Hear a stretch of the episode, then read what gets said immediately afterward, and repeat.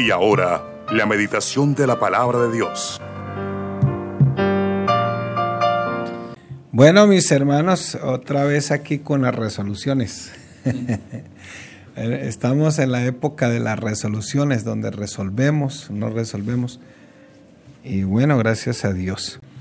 Bueno, dentro de esas resoluciones, eh, el, el título o el tema para esta mañana es Resuelvo no aplazar mis tareas más importantes. Vamos a leer en Proverbios capítulo 24, versículos 30 al 34. Dice de la siguiente manera, pasé junto al camino del hombre perezoso y junto a la viña del hombre falto de entendimiento. He aquí que por toda ella habían crecido los espinos, ortigas habían ya cubierto su faz, y su cerca de piedra estaba ya destruida. Miré y lo puse en mi corazón, lo vi y tomé consejo. Un poco de sueño, cabeceando otro poco, poniendo mano sobre mano, otro poco para dormir. Así vendrá como caminante tu necesidad y tu pobreza como hombre armado. Amén. Bueno, la palabra del Señor tiene respuesta para todo. Y si alguno cree que uno no aprende por las situaciones de algo otro, está muy equivocado. La Biblia dice aquí que pasaba este sabio y tomó enseñanza acerca del perezoso, de su actitud ante la vida y pues también tomó la decisión de no hacerlo, de no hacerlo igual. Y mira cómo la ortiga, todo se había crecido, la maleza quizás, y toda su cerca de piedra ya estaba destruida porque todo lo estaba aplazando. Y por eso la resolución en esta mañana es, resuelvo no aplazar mis tareas más importantes. Hay una palabra que suena como rara, eh, procrastinador. Eso es lo que quiere decir que uno aplaza las tareas más importantes. Entonces, si le queremos cambiar por esa palabra sería resuelvo no ser un procrastinador. Y todos en cierto momento postergamos algo de lo que deberíamos cumplir en el tiempo y con la calidad que debemos. A veces añoramos los días pasados, añoramos el pasado, añoramos la juventud y de verdad que la quisiéramos tener para poder hacer más cosas. Y de una de las cosas que más me arrepiento es no haberme entregado más joven al Señor. Lo hice a los 25 años, sin embargo, pues relativamente joven, pero no tan joven. Sin embargo, 10, 7, 8 años menos eh, hubiesen servido para, para servirle mejor a Dios. Y tenemos que pensar que es un serio error convertir la postergación en un estilo de vida y de pronto dejar nuestras o aplazar nuestras tareas más importantes, eh, tenemos que reconocer que es un grave error. ¿Cuántos no se lamentan en este momento de no haber hecho una carrera, de no haber tomado la decisión aquella que le aconsejaron que tomara sino que debido a sus emociones, circunstancias acerca de no tener un verdadero valor de la vida, postergó las cosas, las dejó ahí. Después lo hacemos, después lo hacemos y va pasando el tiempo y a la final no hacemos nada.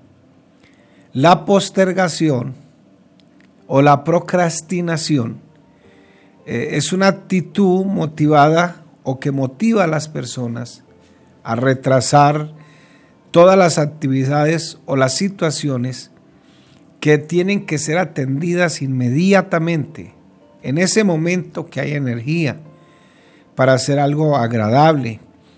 Por eso el joven, si llega del colegio y no empieza a realizar sus tareas, llegará el momento en que no quiera hacerlas y llegará a copiarle a su amigo las tareas. Y eso sí que incomoda porque la persona que realmente hace una actividad, una tarea, eh, con todo el esfuerzo y llega un perezoso, vago, que no le ha costado nada, que se ha echado a dormir, y llega otro a copiar, eso es un poco complicado y lo pone uno entre la espada y la pared. Eh, me acuerdo de una profesora de matemáticas que tuve en mi bachillerato y ella nos ponía un ejercicio y ella ya lo había hecho, lógico. Y ella sabía cuánto se demoraba lentamente en realizar cada ejercicio de la evaluación. Si ponía tres ejercicios eran 15 minutos, de ahí no se pasaba. Y ella decía, esto es mientras me limpio un ojo. ¿Y quién, quién le copiaba a quién? Nadie le quedaba espacio de copiarle a otra persona porque eran los cinco minutos para eso, determinados. Me acuerdo que en ciertas ocasiones ella pasaba a los alumnos al tablero y había que resolver algunas situaciones con problemas de álgebra, de, octavo, de noveno, con ecuaciones cuadráticas y toda esa cuestión. Y, la, y las personas o mis compañeros no daban bola, como decimos, ni para adelante ni para atrás. Entonces ella decía, tienes que regresarte, estando en 11 y en 10, tienes que regresarse a segundo y octavo grado a, séptimo y octavo grado, porque ahí es donde enseñaban eso. O sea, postergamos tanto las cosas que cuando las necesitamos en el momento y ya no hay un entendimiento claro para hacerlas, entonces quedamos como fracasados.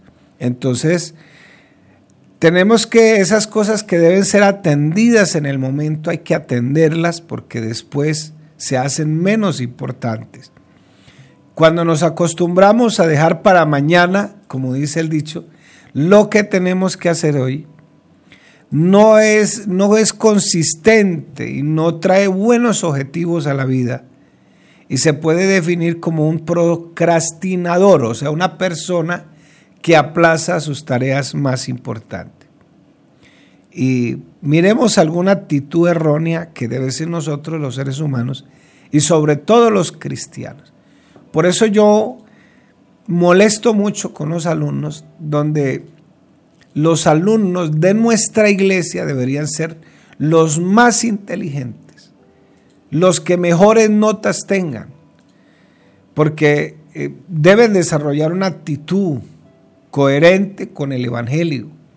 Es incoherente ser perezosos, es incoherente ser vagos, ser aplazar lo que nos toca. Yo, yo me consideraba una persona que no era tan excelente para las matemáticas. Y por eso cuando llegué a mi sexto grado de bachillerato, tomé una decisión. Dije, yo reconozco que no soy tan, tengo esa mentalidad tan abierta para las matemáticas. Sin embargo, tomé la decisión de sentarme en el primer puesto y tomé la decisión de que lo que no fuera entendiendo en el momento se lo preguntaría al profesor y tomé la decisión de que llegaría, lo primero que iba a realizar en mis tareas de colegio iba a ser la tarea de matemáticas. Oiga, y es así que no es que me haya convertido en el mejor matemático, pero en sexto grado de bachillerato, todos mis periodos en esa época que calificaban hasta 10, yo saqué 10 en los, en los cuatro periodos. En, octavo, en, séptimo también saqué 10 en los cuatro periodos. En octavo, pues ya viendo un poquito más complejo el asunto, sin embargo mi promedio de matemáticas fue de 8.7 para el año. En noveno fue de 8.7. En décimo fue de 9. Y en once, pues casi de 9. y eso que yo sí considero que habían unos que, ay Dios mío, en el caso del hermano que nos llevó al Evangelio, que es ingeniero civil, ese muchacho le fluía como si se le hubieran puesto con inyección. Pero cuando uno toma algunas decisiones serias en la vida y no aplaza las tareas que tiene que aplazar, entonces los chicos se mentalizan, no me gusta, y entonces se hacen atrás y le copian, pero no hacen el esfuerzo por hacer las cosas que tienen que hacer pues de manera lógica van a fracasar. Entonces es erróneo de nosotros postergar de forma regular. No es que no haya que postergar algunas cosas. Lo que debemos hacer en vez de cumplir lo que tenemos que cumplir con responsabilidad, en el tiempo correcto y en la medida correcta para que nosotros podamos ser personas exitosas. no me sucedía lo mismo con, con la literatura y eso, eso sí, no me tenían que mandar. me leía los libros de historia de antemano. Este, el, cuaderno, eh, cuando en esa época pues se usaba mucho eh, libro de español y ya, las obras, todo, me encantaba todo eso. Y de hecho, pues cuando yo presenté mis pruebas IFES, esa fue una de las más altas.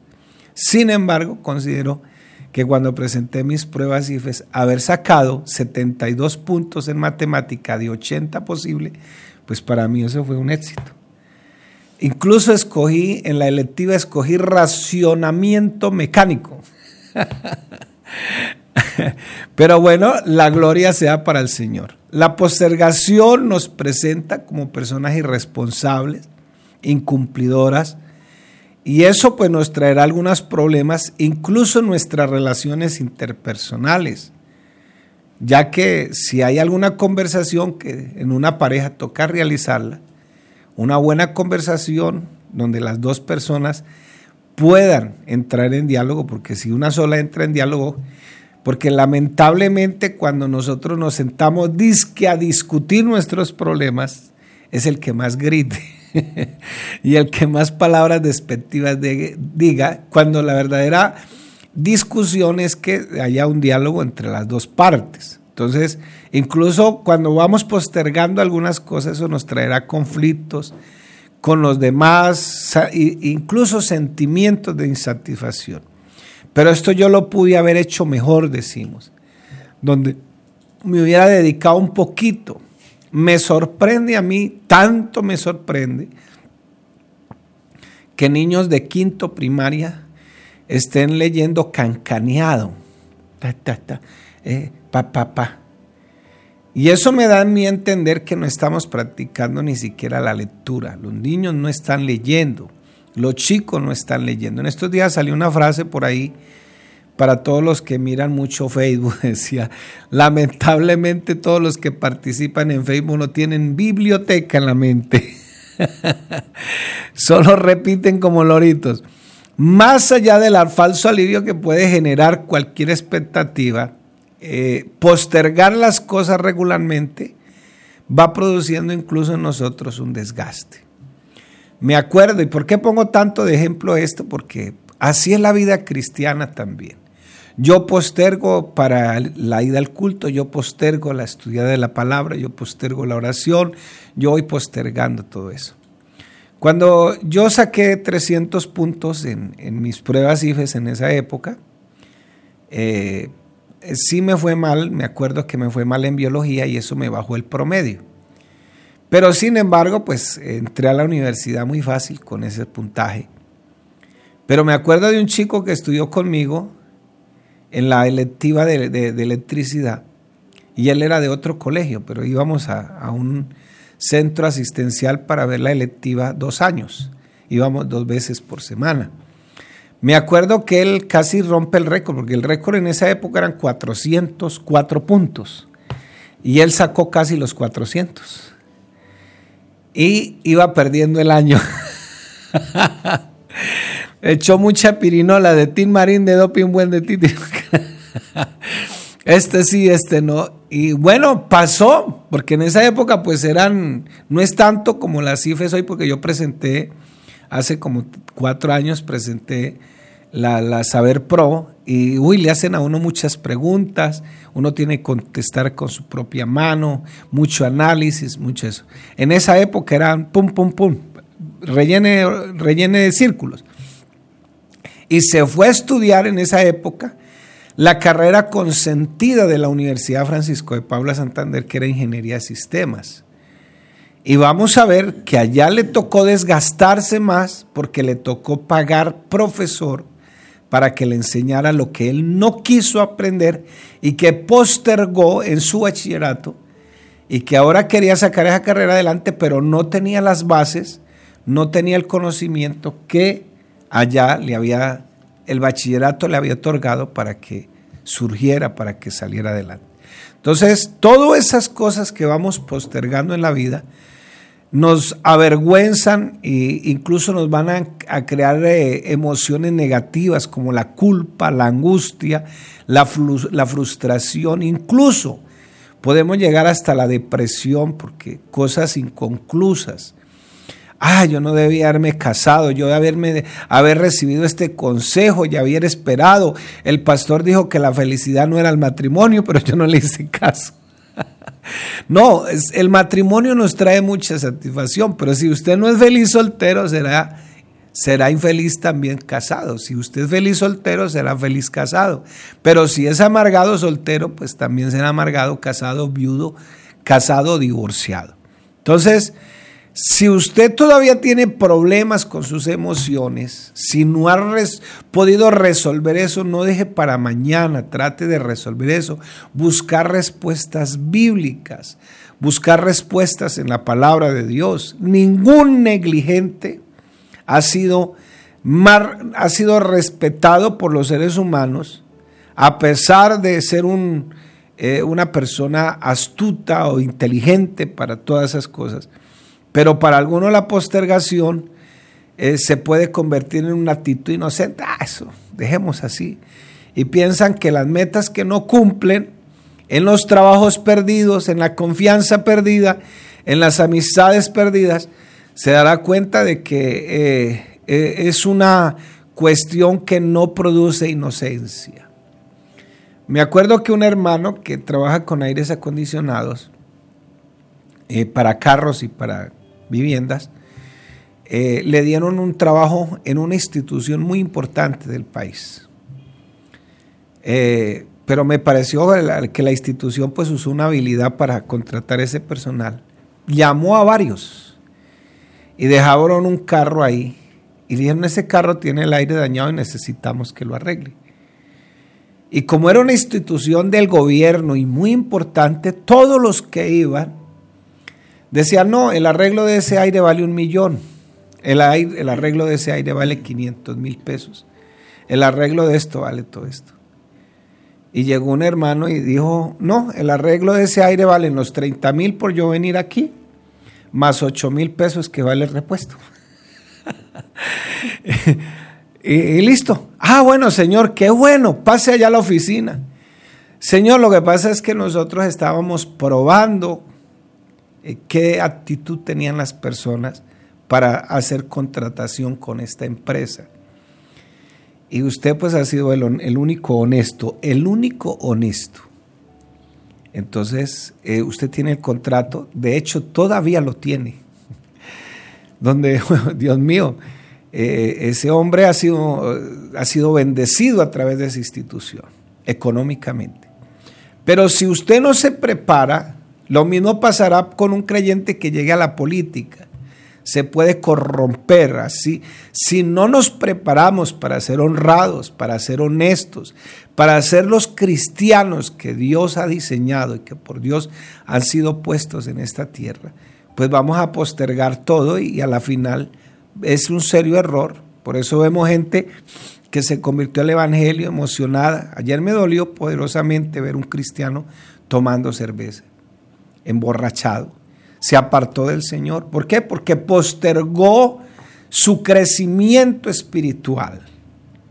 Postergó, dejó para mañana, dejó para esto, etcétera, etcétera. Y a uno le duele, no crea, a uno le duele. Porque a veces, lo que decíamos esta mañana en la enseñanza, tenemos una débil imagen de Dios, ni siquiera sabemos quién es ese Dios de gloria que nos presenta la Biblia. Entonces, yo creo que la postergación es eh, lo peor que nos puede suceder y nos puede traer consecuencias.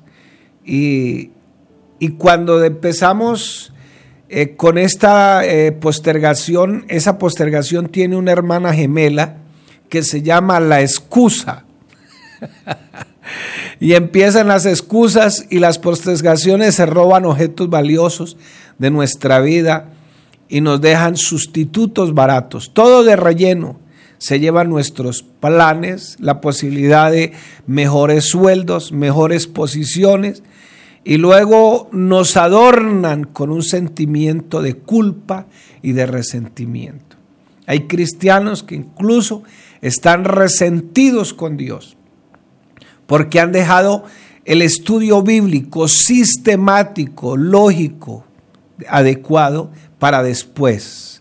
Entonces, les gusta más el emocionalismo, no es que esté en contra de que nuestro, cuando estemos adorando a Dios, nuestras emociones afloren. Claro, si hay que hablar en lenguas y hay que saltar, hay que hacerlo. Pero esa, esa emoción linda que sentimos en el momento no nos servirá para tomar decisiones más adelante. Es lo lindo del momento, de vivir esa emoción. Yo lo hago. Si tengo que brincar, brinco, hablo en lenguas y todo eso, pero el estudio sistemático de la palabra nos ayudará a formarnos como personas y nos ayudará a ser personas que fue diseñada por Dios para que le demos la gloria a Dios a través de nuestra personalidad. La postergación nos arrebata el éxito y, bueno, deja las promesas vacías, vergüenza, culpabilidad, nos alejan de las personas responsables que debían ser valiosas para nuestra vida. Por eso a, mí me molesta mucho cuando alguien llega una hora tarde, media hora tarde, eh, eh, hasta 15 minutos tarde. Yo a veces trato de llegar hasta media hora antes a una cita. ¿Por qué, hermano? Porque es que esa es nuestra responsabilidad y todo lo que nosotros hacemos demuestra quiénes somos. Dios no solo espera sino que también nos exige que sus hijos vivan con responsabilidad. Y sobre todo esa responsabilidad personal, personal. Usted no tiene que mirar a los demás, es mirarse a sí mismo. Entonces, al Señor le desagrada la postergación, las excusas, que actuemos irresponsablemente. Dios nos exige que vivamos cumpliendo responsablemente lo que Él exige justamente, porque Dios nunca demanda nada que nosotros no podamos cumplir. ¿Por qué no hacer un compromiso en esta mañana? Dice la Biblia en Santiago 4:17, el que sabe hacer lo bueno y no lo hace, le es pecado. ¿Por qué no decirle, Señor, me comprometo a evaluarme bíblicamente si soy o no soy un postergador o un procrastinador y si tengo esa tendencia, prometo luchar fuertemente para cambiar. ¿Por qué no decirle al Señor? Dios le bendiga, mi hermano.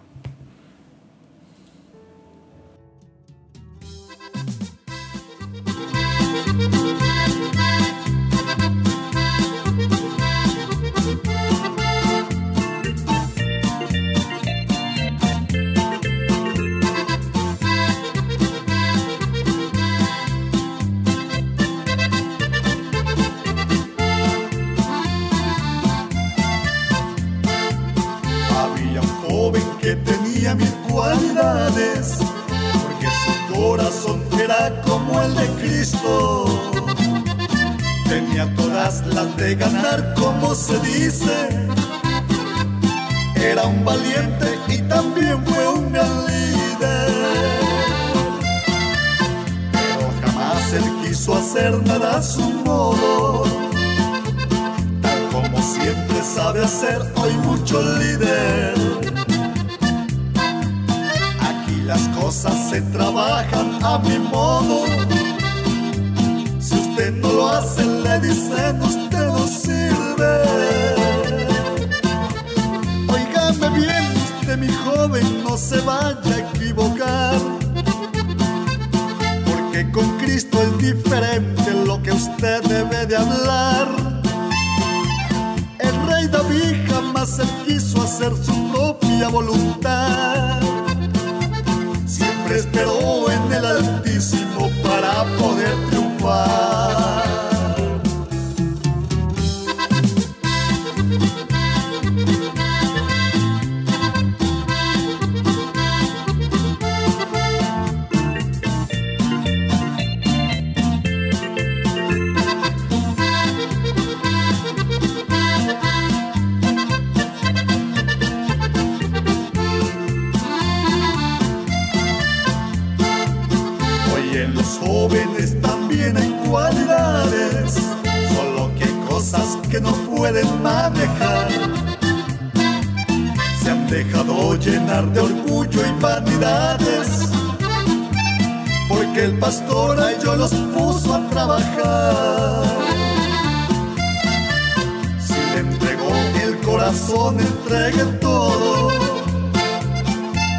Que Cristo usted lo ponga a funcionar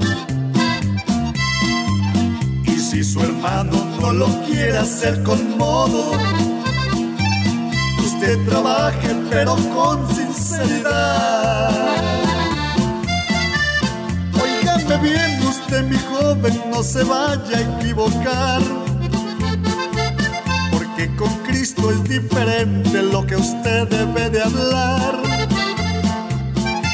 David jamás él quiso hacer su propia voluntad. Siempre esperó en el Altísimo para poder triunfar.